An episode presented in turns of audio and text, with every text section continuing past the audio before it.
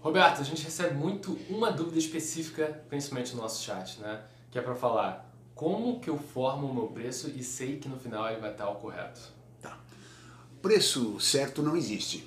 Preço certo, aparentemente, é aquele em que você consegue realizar o seu objetivo financeiro, mercadológico, de posicionamento da sua empresa, e aquele em que o consumidor que adquiriu o produto se sente satisfeito pelo que pagou. Então, encontrar essa equação, evidentemente, não é a matemática apenas que explica.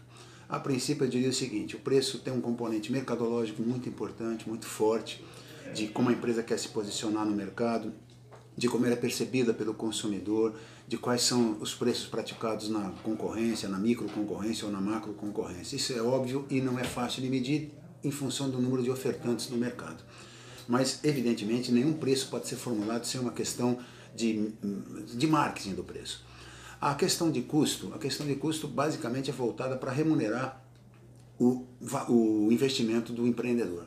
Nenhuma empresa deve formar seu preço, empresas com fins lucrativos, evidentemente, sem um objetivo final, que é remunerar o capital do investidor. Então, por que, que o preço é difícil? Por que, que você recebe tantas solicitações dessa natureza no, no chat?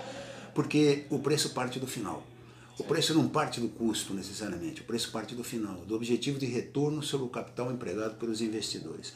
É essa a lógica do preço. E para chegar a esse retorno, a empresa precisa ter uma margem de contribuição que seja justificável, que seja é, passível de obtenção, envolvendo uma questão mercadológica. Então o preço parte do final, do lucro da empresa sobre o capital investido, passa pelas margens com as quais a empresa deve trabalhar para se chegar ao preço que tem que ser satisfatório para o consumidor que vai adquiri-lo.